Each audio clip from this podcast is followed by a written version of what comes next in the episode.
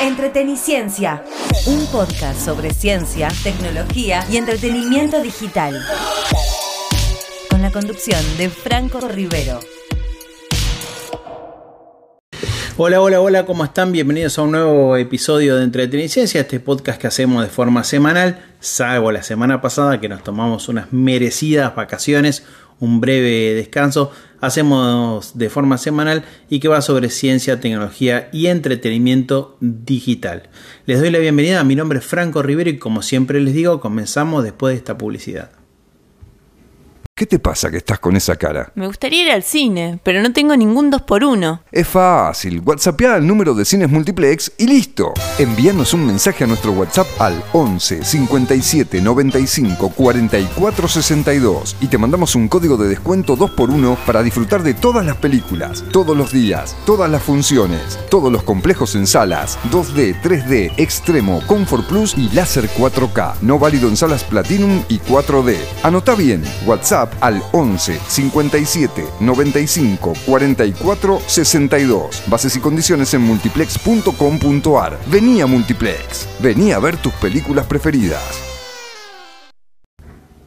Como lo hacemos habitualmente, vamos a comenzar desarrollando el tema que lleva por título este episodio y tiene que ver con la proliferación de las plataformas.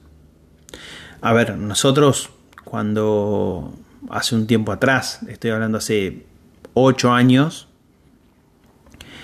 tomamos una decisión, la mayoría de las personas, de decir, bueno, dejo pagar el, de pagar el cable, el cablevisión o DirecTV o dejo de lado la tele, tal y como, como la conocemos, el tema de, estar atento a, a, un programa en un determinado horario para elegir una plataforma de streaming, ya sea YouTube, en ese momento Netflix, que era la, única que había. Eh, y por dos motivos, porque cambió la, dinámica del consumo de contenido, entendíamos eso, de decir, bueno, yo quiero ver algo cuando realmente lo quiero ver, no cuando lo están pasando, que tiene toda la lógica del mundo, y por otro lado, un tema de costos. Yo eh, terminaba pagando un 20% de lo que pagaba de cable con Netflix, básicamente.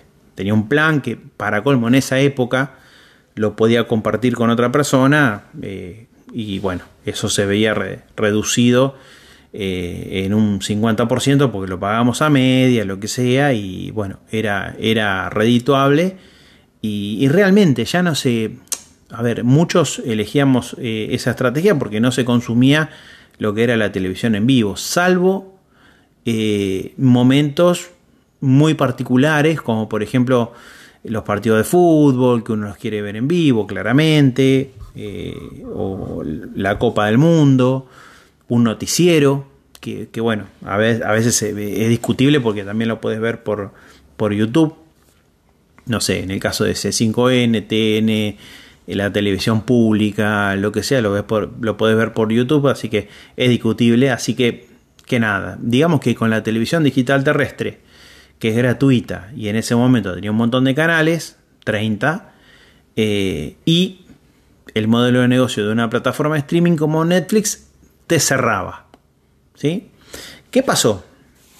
Después empezaron a proliferar, como, como dicta el título de este episodio, las plataformas. O sea, la mayoría de las empresas eh, no la querían ver pasar de costado y, decidieron subirse al tren de las plataformas de streaming, ¿no? Sí, bueno, Netflix, a Netflix se le sumó eh, Prime Video de Amazon, Disney, Star Plus, HBO. Entonces, eh, vos, ¿qué pasa? La mayoría de nosotros, y hablo por, por, ver, por una dinámica de grupo, de personas con las que yo he podido hablar y, he hecho algunas encuestas en redes sociales, terminan pagando 4 o 5 plataformas que terminan saliendo lo mismo que el cable o más que el cable.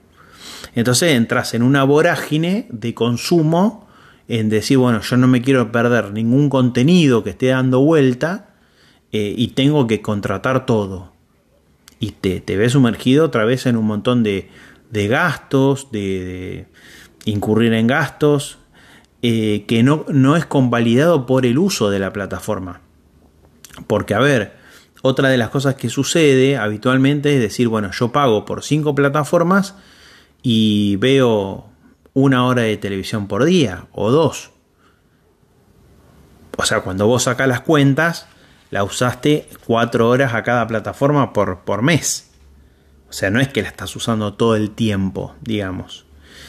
Entonces, bueno, esto claramente nos fue llevando a un consumo excesivo de plataformas en donde el contenido está tan disgregado que tampoco fue negocio para las plataformas. Porque si bien todo el mundo o la mayoría de nosotros nos subimos al tren de las plataformas en un momento, también nos empezamos a bajar. ¿Sí?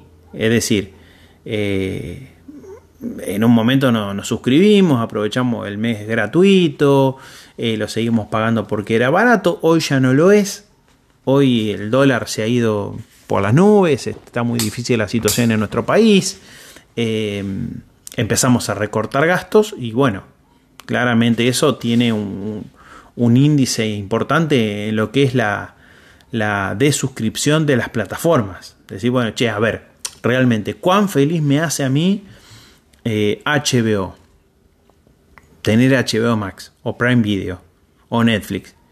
Bueno, selecciono, me quedo con tres plataformas, de cinco plataformas, estoy pagando, la estoy pasando mal, estoy ahogado económicamente y estoy pagando un montón de, de servicios. Empiezo a recortar. Digamos que en general, a nivel mundial, está pasando un poco eso también de que las personas se ven agobiadas por la cantidad de plataformas que hay. Porque a eso Estoy hablando de video nada más. Hay que sumarle YouTube. Ahí teníamos una sexta. Spotify. Tendríamos una séptima. Son un montón de servicios que pagamos. Google Fotos. OneDrive. O el de Microsoft. Microsoft 365. No sé. Al final pagamos más servicios que antes. Veníamos de querer mejorar la situación del tema del cable y terminamos atados a un montón de, facturas que pagamos mensualmente y que muchas veces no es redituable por la cantidad de horas de uso que le damos. ¿No? Bueno, hay una baja clara en, esa dinámica. Eh, entonces, ¿qué es lo que está sucediendo? ¿Qué es lo que está pasando? Lo que está pasando es que las plataformas tienden a unir contenido, a cambiarse para poder enfrentar este nuevo paradigma.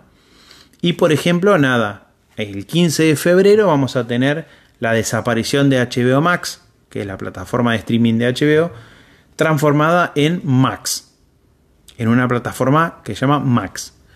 Las personas que tienen una suscripción mensual o anual a HBO Max no van a sufrir ningún tipo de, modificación, simplemente les va a aparecer una actualización eh, en su televisor o en lo que sea para actualizar de HBO Max a Max. Y hay que ver algo que a mí me hace ruido, porque no está explicitado, espero que lo, solucionen, y es que la plataforma Max funcione en todos los televisores que funciona HBO Max. Atención, porque ¿qué pasa? Vamos a suponer que yo tengo una tele, no sé, con Tizen, ¿no? del sistema operativo de Samsung para televisores que tiene 4 años. Y yo no tenía problema, tengo HBO Max, por eso lo contraté. Espero que cuando salga Max, en febrero, nada, pasado mañana, funcione en mi televisor. Porque yo tengo una suscripción que se vence en noviembre, por ejemplo. Y no me deja, no me deja gamba esto. Bueno, eso por un lado. Y después, a mediados de año, se va a unificar las plataformas Star Plus con Disney. Ahí ya vamos a restar. Fíjense cómo de alguna manera las empresas se empiezan a dar cuenta que esto de digregar el contenido eh, tampoco es tan beneficioso, porque la gente tiende a bajarse de, yo no, sé, por ejemplo, Star Plus la contraté en un momento y ya no la, no la tengo, no la sigo pagando. Sí Disney por ahí, pero no Star Plus. Eh, porque nada, pues tengo que elegir. Decir, bueno, no, no puedo tener todo. Hago una selección, un recorte de lo que uso y me bajo de algunas. Entonces, Esto entendido como, como modelo de negocios lleva a que Disney, dueña de hoy de Star Plus y de, de Disney Plus, unifiquen criterios a mediados de año en una sola plataforma, que les va a venir muy bien. Porque Star Plus tiene muy buen contenido, pero no tanto Disney Plus. Disney Plus tiene un problema muy grande que es de lo que es la renovación de contenido. Abrió con un muy buen mercado, porque tenía todo Marvel, tenía todo Disney, eh, National Geographic, eh, Star Wars, pero se quedó ahí. O sea, va lanzando nuevas series, nuevas películas, pero se, se, quedó en ese segmento. Disney, Star Wars, Marvel y National Geographic. Entonces nada, le ofrece como un circuito medio cerrado de contenido que no tiene mucho, mucha renovación dinámica, digamos, sobre todo entendido desde, desde, el punto de vista del consumo, que uno le pide como consumidor, che, dame más contenido, estoy pagando por mes, por año, dame más contenido. Bueno, como no está sucediendo, está bueno este macheo, yo creo que le va a venir muy bien a Disney. Pero también interpretado como, como la nueva realidad de la proliferación, como llamamos a este episodio, de las plataformas, está bueno entenderlo también. Decir, che, escúchame, para, para un poco. O sea, tengo, estoy pagando, o tengo 10 eh, servicios de internet que tienen que ver con consumo de contenido. Quiero poner una pata en el freno. Bueno, yo creo que las empresas lo están empezando a entender, todos menos Netflix. Yo creo que Netflix es la, rara avis, ¿por qué? ¿por qué? Porque la tiene atada. Netflix tenemos todos, o sea, podemos discutir si Disney Plus, si Star Plus, si, si Amazon Prime o, eh, o, HBO, pero como que Netflix es el caballito de batalla y todo lo tenemos. Entonces juega con eso. A ver, un año de, Disney, de, ¿cómo se llama? De, de, Netflix vale lo mismo que este, un mes de Netflix vale lo mismo que un año de HBO. Entonces, ahí te, te, das cuenta de que, bueno, fue pionera, tiene un montón de contenido, tiene un montón de series exclusivas y todavía sigue siendo el, el Messi, digamos, de, los servicios de streaming. Pero en algún momento se va a tener que adaptar.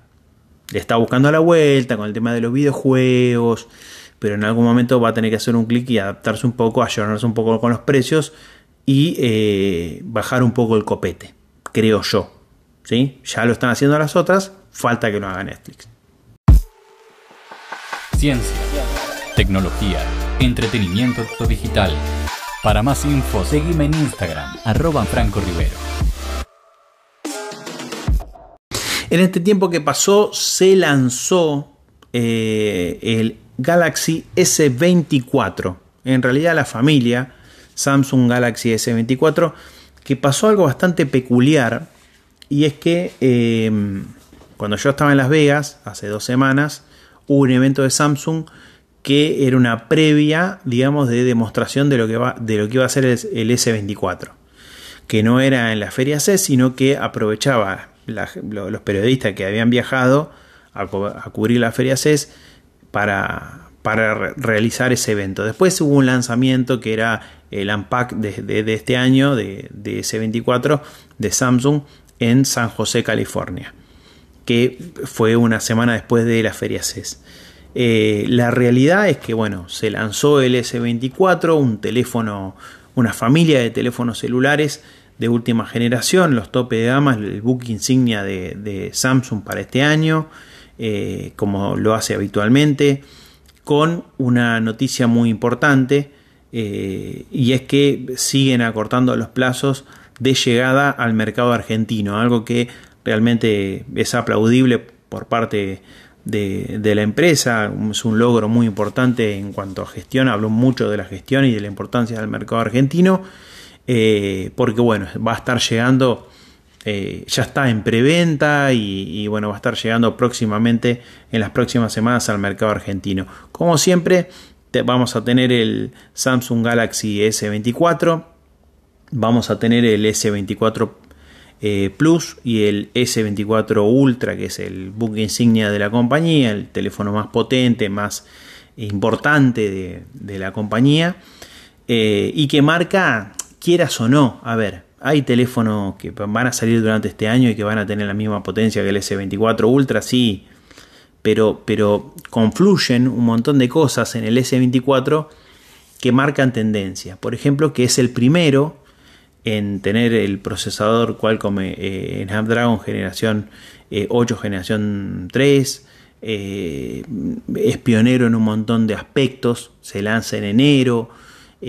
bueno, nada. es como, como digamos el norte para un montón de teléfonos celulares que van a venir. así que eso no hay que perderlo de vista, es muy importante. Dicho esto, el, y vos me decís, che, escúchame, tengo el S23, voy más allá, me decís, tengo el S22, ¿vale la pena comprarme el S24 Ultra? Y yo te digo que no, claramente, o sea, ¿por qué? Porque es el mismo celular con la misma pantalla, el mismo diseño, solo que tiene los marcos de titanio, eh, con el agregado de todo lo que es el paquete de inteligencia artificial de Samsung. ¿Estamos?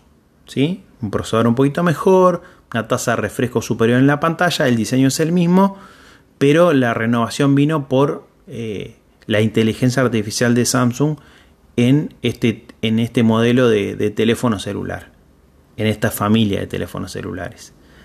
Eh, y a ver, ¿y por qué te digo que no? Porque va a estar disponible también eh, este, estos servicios de inteligencia artificial va a estar disponible en el S23 también, en el Z Flip 5 y en el Fold 5 también. O sea, los teléfonos de un año atrás van a tener la actualización con las herramientas de inteligencia artificial disponible en el S24. Las van a tener disponible no ahora, como en el S24 que viene de fábrica con estas eh, sistemas de inteligencia artificial que ahora te voy a contar de qué se trata, sino que la van a tener dentro de un par de meses. Y tengo una pega para todo esto. Las herramientas de inteligencia artificial de Samsung son gratuitas hasta fines de 2025. O sea, vas a tener que pagar. Yo lo había, había dicho lo contrario porque me parecía que venía por el lado del hardware pero vas a tener que pagar para usar la inteligencia artificial de Samsung eh, en los teléfonos celulares a partir de 2025. Así que nada, vas a tener un changui de dos años, porque bueno, nada, mes más, mes menos, eh, para, para poder usarla de manera gratuita, entre comillas. Pero después vas a tener que pagar. Ya lo blanqueó la compañía, digamos. O sea, ya, ya es así. Así que lo que en un primer momento es el diferencial del S24 no lo es tal teniendo en cuenta que va a estar disponible para el S23, el Z Flip 5 y el Z Fold 5. Por lo tanto, si tenés el S23, ¿para qué vas a cambiar al S24 si vas a tener disponible estas herramientas de inteligencia artificial? Que básicamente tienen que ver con cosas que por ahí ya estaban... Eh, disponibles de otra manera y que nadie usaba. No sé, eh, por ejemplo, el Circle to, Search, que, nada, vos se le haces como un círculo, está muy bueno. O sea, yo lo probé, está, buenísimo. Por ejemplo, alguien tiene una, una, remera, ¿no? No sé, marca eh, Nike, vamos a suponer. Haces un, un círculo sobre la, la foto de la remera, de la foto que vos sacaste, y automáticamente utilizando internet claramente, identifica cuál es la remera y te tira los precios y el modelo y toda la información de esa remera. Si el pibe, no sé, tiene una pelota en la mano, que vamos a suponer que la Jabulani, de Adidas Jabulani del, del Mundial de Fútbol, eh, no me acuerdo, vamos a suponer que de África, eh, le vas a hacer el círculo to search, eh, lo vas a seleccionar, la pelota, haciendo un, un círculo con la mano, y te va a tirar información acerca de la pelota. Esto estaba ya disponible en menor grado, menos trabajado, como vos quieras llamarlo, con el Bixby Vision. ¿sí? Que seleccionabas algo y te tiraba abajo, o Google Lens también. Lo que pasa que, bueno, eh, con esta tecnología está más desarrollada. Ahora, no quiere decir que antes no lo podías hacer. La verdad es que si, si antes estaba disponible y vos no estás enterado, era porque no lo usabas. No lo usábamos básicamente. Lo que sí está bueno, y antes no estaba, por lo menos de manera nativa, era que vos puedas llamar con el S24 o el S23 con la actualización y te haga una traducción de idioma de manera automática. Por ejemplo, podés llamar a un, no sé, a un hotel, vamos a suponer que te vas de viaje a, no sé, a, eh, Portugal, ¿no? Llamas al hotel, eh, automáticamente detecta eh, este sistema de inteligencia artificial de Samsung el idioma, tu idioma, y hace una traducción inmediata de la conversación. Eso es súper interesante y es mucho más interesante que el Circuit to Search por el diablo. O sea, realmente tiene que ver con eh, concepciones lingüísticas que están muy buenas y que acortan la, brecha idiomática. Eh, así que me parece muy pero muy interesante, al menos esa, esa función de, de, de las nuevas inteligencias artificiales de Samsung. Ahora, ¿Vale la pena pagar por eso? Bueno, va a tener que ver el uso que vos le des, cuánto va a salir, eh, está bueno usarlo, pero siempre pasa lo mismo. A ver, pasó con Google Fotos, con todos los servicios que te dijeron, mira, no te vamos a cobrar nunca. Y después te terminan cobrando. Claro, vos depositaste todo eh, en esa plataforma. Vamos a suponer que vos decís, bueno, che, escúchame, yo la verdad que me lo dieron gratis, estoy usándolo un montón y ahora lo tengo que pagar, bueno, lo pago. ¿no? Es como medio un, círculo vicioso de, de la situación. Pero bueno, esta es la realidad y quería comentársela. Ciencia, tecnología, entretenimiento digital. Abrí una ventana al futuro. Entreteniciencia, con la conducción de Franco Rivero todos los viernes a las 13 horas por FM del Monte 90.1. Y con dos bloques nada más ya llegamos al final de este episodio de la tercera temporada de Entreteniciencia. Ya le digo, nos tomamos unas pequeñas vacaciones la semana pasada porque eh, ameritaba, después de tanto trabajo con la Feria CES que estuvimos haciendo episodios de manera diaria, eh, merecía un tiempo con mi familia y dedicarle un poquito a, al descanso al menos. La semana que viene tenemos episodio especial también porque voy a estar de viaje, voy a estar en la ciudad de... voy a estar en San José, en Costa Rica. Eh, Costa Rica, en pleno, pleno, pleno Centroamérica. ¿eh? Este, voy a estar recorriendo una fábrica de Intel y un centro de diseño de Intel, así que los espero acá por la FM 90.1 o por Spotify también eh, con el canal Entreteniciencia para comentarles lo que voy a estar viendo en eh, Costa Rica.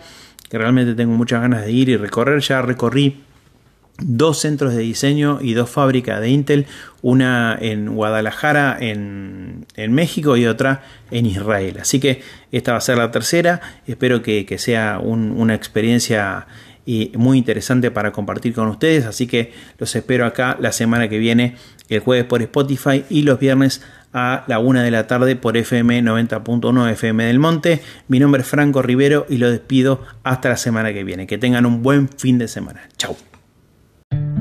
Entreteniciencia, un podcast sobre ciencia, tecnología y entretenimiento digital, con la conducción de Franco Rivero.